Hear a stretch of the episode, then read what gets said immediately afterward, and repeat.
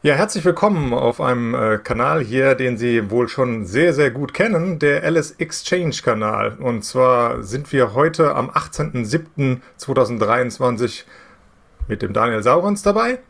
Wir werden uns äh, diverse Aktien anschauen, die er mitgebracht hat. Einmal ist das die Ford, dann haben wir obendrein noch die Tesla und nicht zu vergessen zwischendurch auch noch eine Schweizer Aktie, nämlich die Novartis.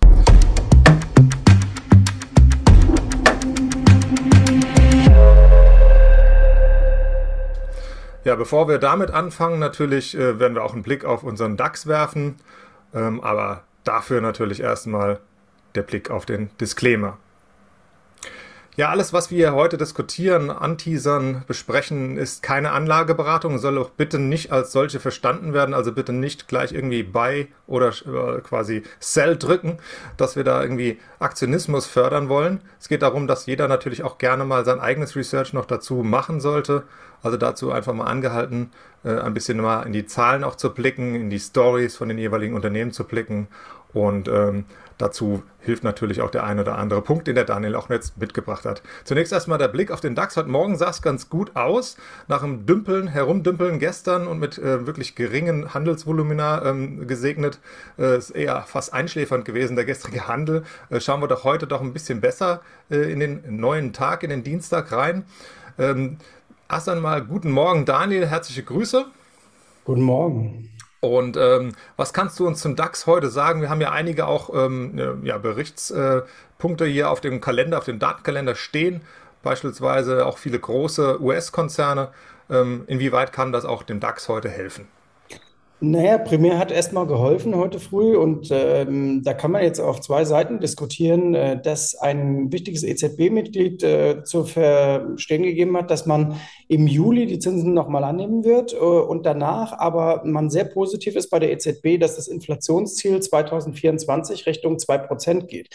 Und das ist ja genau das, äh, wo man eigentlich hin will. Und für die Märkte bedeutet das eigentlich, auf der Zinsseite eine schöne Entwarnung, äh, weil man weiß, okay, man ist durch. Jetzt ist natürlich die äh, große Frage, äh, genügt das dann, um das Soft Landing hinzubekommen? Die EZB betont auch, dass jeder weitere Zinsschritt oder das EZB-Mitglied, ähm, dass jeder weitere Zinsschritt dann schon äh, risikobehaftet äh, ist Richtung wirtschaftliche Entwicklung. Da gilt aber auch dazu zu fügen, wir wissen noch gar nicht, ob nicht die bisherigen Zinsschritte schon wirtschaftliche Verwerfungen noch nach sich ziehen, denn äh, Zinserhöhungen wirken mit Verschub, das wissen wir. Und dieses Spiel ist äh, weder in den USA noch in Europa ausgespielt sozusagen. Also die Zinserhöhungen laufen ja noch äh, und dann gucken wir mal Richtung Herbst und Winter, ob da wirklich die äh, Kollateralschäden sehr gering bleiben. Auf jeden Fall zieht es den Markt äh, am Dienstag äh, früh so bis 10.30 Uhr ähm, auf die 16.100 fast. Äh, man hat das Gefühl, nach oben ist der Deckel ein bisschen drauf, also Richtung Rekordhoch will niemand. Äh, jedenfalls äh, in dieser Woche nicht. Ähm, und statistisch gesehen ist es ja so, die ersten zwei Juliwochen sind sehr, sehr stark. Äh, seit 1924 mit die stärksten Wochen am Aktienmarkt, sowohl in den USA wie auch in Europa. Super und danach. Sehr wichtig. sehr wichtig, sehr wichtig, sehr gute Sachen, genau. dass man das mal wieder reinbringt. Genau, und danach ähm, fällt jetzt ein bisschen aus Richtung Ende Juli und dann kommt eigentlich ja nochmal ein relativ starker August. Ähm, man hat ja immer so dieses Sell in May und äh, im Hinterkopf und denkt, äh, dass die äh, Gesamtmonate bis September schlecht sind. Dem ist aber nicht so. Also wie gesagt, erste Hälfte Juli ist gut und eigentlich auch der August ist äh, ein ganz guter äh, Monat. Jetzt gucken wir mal, wie das saisonal äh, sich auswirkt.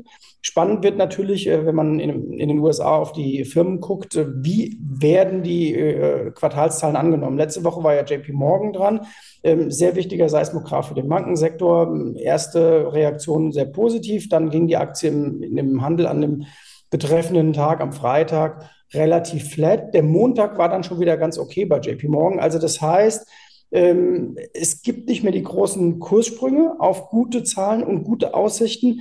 Aber wir sind offenbar am Markt auch noch nicht so weit, dass man sagt, es gibt ein brachiales Sell on Good News. Das ist im Grunde ja immer das äh, Endsignal einer Rallye, wenn wirklich die Aussichten und die Zahlen sehr gut sind und es wird trotzdem verkauft. Ähm, dann äh, kommt es am Markt raus, wie man so schön sagt.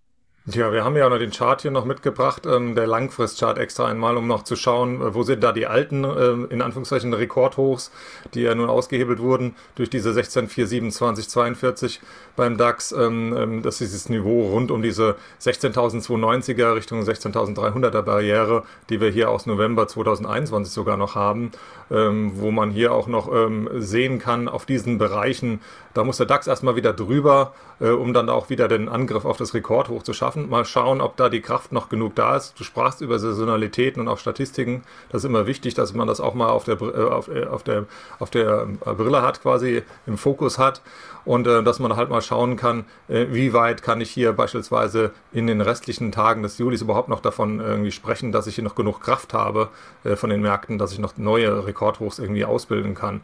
Also genau. Saisonalität ist echt wichtig. Und äh, die Volumina, äh, wie weit das Sommerloch da irgendwie dem zuträglich ist, ist noch eine andere Frage. lass, mich, lass mich noch kurz auf einen DAX-Titel hinweisen, äh, der ja. zwar nicht unseren drei Aktien ist, der aber heute wichtig werden könnte. Die Telekom äh, fiel mir eben auf, ist Tagesverlierer im äh, deutschen Aktienindex, war die schlechteste Aktie. Und da sei nochmal der Hinweis auf die äh, großen Telekom-Firmen in den USA gestattet, die in den letzten Tagen fast 30 Milliarden Marktkapitalisierung verloren haben. In den USA ist ein riesengroßes Thema, dass die äh, Kupfernetze beziehungsweise die Bleiummantelung, das Wall Street Journal hat das aufgedeckt, ein Problem werden könnten und da große ähm, Schadensersatzforderungen auf die Telekom-Konzerne zukommen könnten. Ähm, wer da mal äh, im Nachklang an unser Video sich Verizon und so weiter anguckt, äh, der wird da einen spannenden Chartverlauf sehen, AT&T und so weiter. Und äh, das ist ein großes Thema in den USA. Es läuft auch in Deutschland äh, schon eine Anfrage an die großen Telekom-Firmen hier, ob man da entsprechende äh, Materialien verbaut hat. Und da sei auch erinnert, äh, wir beide erinnern uns vielleicht so gerade noch so, Anfang der 80er Jahre war ja das Thema in Deutschland, die SPD hat schon beschlossen, Glasfaser soll kommen. Und dann hat der Helmut Kohl mit Christian Schwarz-Schilling damals und im Background mit Leo Kirsch beschlossen, nee, wir machen Kupfer, um das Privatfernsehen möglich zu machen. Und äh, in Deutschland ist ja sehr viel Kupfer äh, verbaut worden und verlegt worden. Und ähm, bis jetzt sagen die Telekom-Konzerne in Deutschland, äh, nee, für uns kein Problem, ähm, da ist nichts dran und die haben wohl auch mit Zusatzummantelungen gearbeitet. Nichtsdestotrotz färbt es ein bisschen ab und äh, Telekom ist heute äh, Tabellenletzter im DAX. Also wer da sich wundert, äh, das könnte aus dem Hintergrund USA kommen. Ich finde eine sehr spannende Story. Schöne Sippenhaft und ähm, oh, vielleicht genau. sogar als neuer Dip äh, eine Chance, da nochmal zuzugreifen. Eigentlich auch aus der vielleicht aus dem Blickwinkel mal zu sehen. Schauen mhm. wir mal, wie weit sich das entwickelt. Äh, Im schlimmsten Fall äh, wenn alles Kupfer rausgerissen ist, haben wir ja genug für die E-Mobilität, um das mal etwas spaßhaft darzustellen. Ja, schauen wir auf die Titel, die du uns mitgebracht hast. Du hast uns äh, die Ford mitgebracht. Ähm, wir sehen hier ein Bild mit den ähm, typischen Fahrzeugen, die in den USA auch gern gewählt werden. Hauptsächlich natürlich auch Pickup-Trucks, wenn man sich an die USA im Straßenbild erinnert. Ähm, wie weit sind die Verkaufszahlen? Wie weit sind da die äh, jeweiligen äh, ja, Schritte zur E-Mobilität da festzustellen? Was kannst du äh, über Ford berichten? Was tut sich da? Ja, man guckt ja immer ein bisschen äh, äh Richtung USA und sieht dann so die Zulassungszahlen in Deutschland, über was bei uns diskutiert wird. Und dann sieht man in den USA, okay, eine Million äh, F-150 oder so von den normalen Diesel wurden in den letzten Jahren äh, mal ganz locker über den Ladentisch gebracht. Aber Ford hat jetzt eben elektrifiziert und äh, die, die E-Sparte rund um die Pickups ist sehr, sehr wichtig. Und hat man jetzt gesagt, man senkt die Preise. Das macht natürlich Druck auf Tesla auch, wobei die jetzt gerade in den äh, in, in Anfängen sind, aber vor allem auf Rivian auch. Ähm, generell gilt im Autosektor, wenn man sich die Aktienkursentwicklung anguckt, natürlich, äh, wenn einer anfängt und nimmt die Preise runter, und Tesla war im Grunde einer der ersten, der in den letzten Monaten gesagt hat, komm, wir kommen deutlich runter mit den Preisen und wir wollen ähm, Volumina in den Markt drücken, dann geht es bei allen auf die Margen. Äh, wir kennen diesen äh, ruinösen Wettbewerb, der war es ja in Europa aus den früheren Zeiten. Du erinnerst dich wahrscheinlich auch an Opel gegen VW. Da wurde dann damals äh, der Astra und der Corsa und dann Ford konterte damals in Europa mit dem Fiesta und irgendwann waren auf diesen gerade kleineren Wagen fast gar keine Margen mehr äh, und man hat sich da äh, quasi die Preise äh, versaut. Opel war ja auch ewige Jahre defizitär. Und das beginnt jetzt im E-Bereich auch. Also einer nach dem anderen senkt seine Preise und Ford ist eben da auch mit dabei. Tja, wenn man sich das Straßenbild auch nochmal, das nochmal wiederholt äh, in den USA anschaut, sieht man eigentlich ähm, dann doch recht oft die großen Pickups immer noch, die wirklich ähm, großen Spritschlucker auch und äh, wo man wörtlich, um es mal so bildlich darzustellen, fast eine Faust in den Auspuff reinstecken kann. So groß sind da die Auspuffrohre. Also wenn man da mit einem kleinen Wagen davor steht, da kann es schon mal passieren, dass der mit seinem Super Duty, der da hinter einem steht, einem wortwörtlich gar nicht sieht. Ja, das ist, das ist schon das Wahnsinn. Mal sehen, wie weit da irgendwann das Umdenken, wann das irgendwie dann auch wirklich ein bisschen kommt. Also schauen wir mal, was Ford da letzten Endes auch und andere US-Hersteller in den nächsten äh, Quartalen da noch mit Überraschungen bringen. Die Aktie sieht soweit eigentlich ganz interessant aus. Sie hat sich äh, vom Mai dann doch äh, immerhin von einem relativ niedrigen Niveau unterhalb von 11 Richtung 10 Dollar fast, äh, Entschuldigung, hier in dem Euro-Chart ähm, dargestellt und Richtung 14 hochgekraxelt und hat jetzt erstmal wieder einen Dip zurückgelegt auf alte Verlaufshochs. Also vielleicht eine Möglichkeit hier einen Dip als Dip zuzugreifen.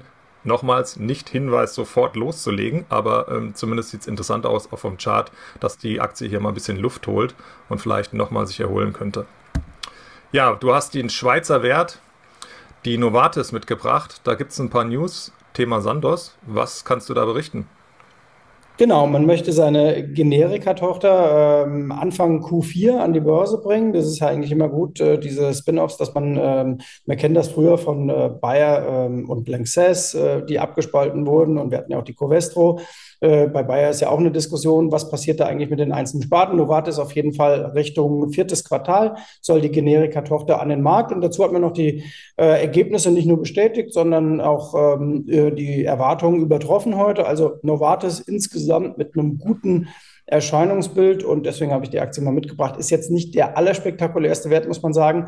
Aber nach Jahren, in denen sie äh, börslich auch ziemlich viele Probleme hatten, geht es eigentlich äh, ganz gut äh, und der Newsflow vor allen Dingen stimmt jetzt.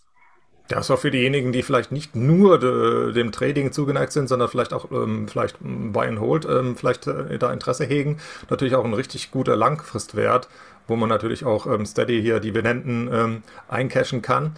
Und ähm, wer sich da Novartis vielleicht etwas näher anschauen möchte, dem sei nochmal äh, empfohlen, mal auch alleine auf die Pipeline zu schauen, was so ein ja, gigantischer Pharmakonzern an Produkten da möglicherweise auch noch rausbringen kann die jeweiligen unterschiedlichen Phasen, die sind ja dann immer in äh, präklinische und klinische Phasen untergliedert. Natürlich ist es nicht eine Chance, überall durchzukommen, aber ähm, wenn man so diversifiziert davor geht, ähm, ist natürlich da äh, dementsprechend schon eher was zu holen, als wenn man nur einen Wert handelt, einen Biotech-Wert mit ein, zwei Produkten, die in der Entwicklung stehen und dann vielleicht äh, den Bach runtergehen. Genau, ja. vor allen Dingen macht die Aktie heute eben äh, fast 5% plus und das ist natürlich für so eine äh, äh, für so ein Schwergewicht, die Novartis schon echt einen Schluck aus der Pulle. Das ist ja keine Nell oder, ähm, oder auch keine Nvidia, die äh, vielleicht volatiler sind und noch heftiger in den Sprüngen, sondern 5% bei einer Novartis, das ist schon stattlich. Macht ja auch milliardenmäßig beim Market Cap ordentlich was aus. da schauen wir, wenn wir über die Milliarden sprechen, ähm, über den Tanker, der uns hier heute als äh, Aktien noch ähm, quasi auch im Bericht bevorsteht. Tesla-Zahlen stehen ja auch an. Ähm, wir haben äh, ein paar äh, Punkte schon bei Ford angesprochen, was Margen angeht gerade und ähm, Tesla als Platzhirsch im Bereich E-Automobilität ähm, hat dann natürlich äh, dementsprechend, äh, wie man sagt, immer im Driving Seat, also sie sitzen an erster Stelle da, äh, um da den Druck auf den Markt auszuüben. Und äh, wie weit äh, kannst du da über irgendwie Erfolge berichten oder auch mögliche ähm, ja quasi Progno über Prognosen berichten? Wie sieht es da bei Tesla aus? Was könnte uns da bevorstehen? Ja, es gab gestern die eine oder andere Hochstufung, wobei äh, manche Analysten, gerade bei den großen US-Banken, läuft der Tesla ein bisschen äh, hinterher, muss man sagen. Da waren ja die Hochstufungen, aber noch nicht mal in die Kursregion, in der die Tesla jetzt ist. Äh, der Kursverlauf ist ja fulminant gewesen, wenn man sich mal anguckt, wo sie letztes Jahr im Tief war. Aber die Tesla wird mit den Quartalszahlen wahrscheinlich in die äh, gleiche Problemzone laufen wie zum Beispiel eine Meta. Der Aktienkurs ist richtig heiß gelaufen und unsere Indikatoren bei Feingold Research zeigen auch, wenn wir auf die Aktienseite gucken, Tesla gehört zu den zehn Aktien in den USA im Grunde genommen, die schon sehr, sehr stark überkauft sind. Und äh, Jetzt äh, gilt bei den anderen, äh, ich würde Tesla, äh, Tesla, bei Technologie fast mal dazu nehmen, bei den anderen Tech-Aktien gilt, dass sie äh, im Endeffekt von der Entwicklung des Unternehmens, beispielsweise Nvidia, natürlich noch in diesem margenpositiven Szenario sind. Aber Tesla läuft jetzt genau eben in diese ähm, in diese Zeit rein, in der andere die Preise senken, Tesla muss nachziehen und dann wird man sich Marktanteil kaufen müssen mit günstigeren Produkten, also günstigeren Fahrzeugen. Und dann verdiene ich eben operativ weniger Geld. Und das Spannende wird, ob die Börse sich für Variante 1 entscheidet und sagt, dieses Winner takes it all Prinzip, das wird in der Automobilbranche natürlich nicht funktionieren, dass äh, einer übrig bleibt, aber dass Tesla zumindest einer der stärksten bleibt und das zu Lasten der Marge geht oder ob man sagt, Moment mal, ihr verdient uns zu wenig Geld und dann schießt natürlich das KGV nochmal massiv in die Höhe und äh, dass man da den Kritikpunkt ansetzt. Also das wird die große Frage bei den Quartalszahlen. Und äh, natürlich hängt doch sehr viel am, äh, am Gesamtmarkt bei Tesla, wenn die Nasdaq mal schwächeln sollte. Sie hat ja jetzt über 50 Prozent zugelegt seit dem Tief letzten Jahres. Ich sage es immer wieder, 10.440 war die Nasdaq letztes Jahr im Tief. Ähm, einfach mal diese Punktstände auch wirken lassen. Ich kann mal spicken, wo wir jetzt äh, vorbörslich sind, um 15,8. Also da geht es Richtung 55 Prozent plus bald äh, auf zwölf Monate. Äh, das ich bin überzeugt, das muss sich irgendwann nochmal setzen und äh, dann würde sich Tesla auch nochmal setzen. Vor allen Dingen, äh, man muss sich wirklich den Kopf kratzen, was bei der Nasdaq, äh, beziehungsweise bei Nasdaq 100 hier äh, eigentlich hier los ist. Wie du es schon gesagt hast, mit den prozentualen Ge Zugewinnen schon. Ähm, wir haben hier in den letzten Quartalen nur Zinserhöhungen gesehen von der Fed und äh, eine Nasdaq 100, der letzten Endes wieder auf dem Weg ist, trotz dieser mega Zinserhöhung, sich einfach mal wieder in Richtung Rekordhoch zurückzubewegen. Das ist schon der absolute Wahnsinn, wenn das nicht von Stärke glänzt, aber ähm, natürlich auch immer Fragen aufwirft. Irgendwann ist die Reise mal wieder zu Ende und die sieht natürlich auch schon ziemlich ähm, ja, nordwärts aus. Also wir haben hier schon auch in vielen Bereichen technisch überkaufte Lagen.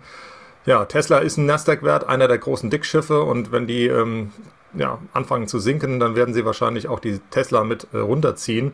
Und wir haben ja, ja mindestens mal äh, 40, 45 Richtung 50 Prozent von den ersten sieben großen, äh, acht großen Nasdaq 100 Werten, die ja schon die Gewichtung ausmachen. Also das ist schon einiges, äh, was da vielleicht jetzt auch noch Druck entstehen könnte. Aber nichtsdestotrotz, äh, Tesla ist und bleibt der Platzhirsch und wir schauen, wie hier die Zahlen ähm, definitiv auf den Markt wirken. Dann können wir immer noch reagieren. Wir brauchen uns ja nicht vorher zu positionieren als Trader.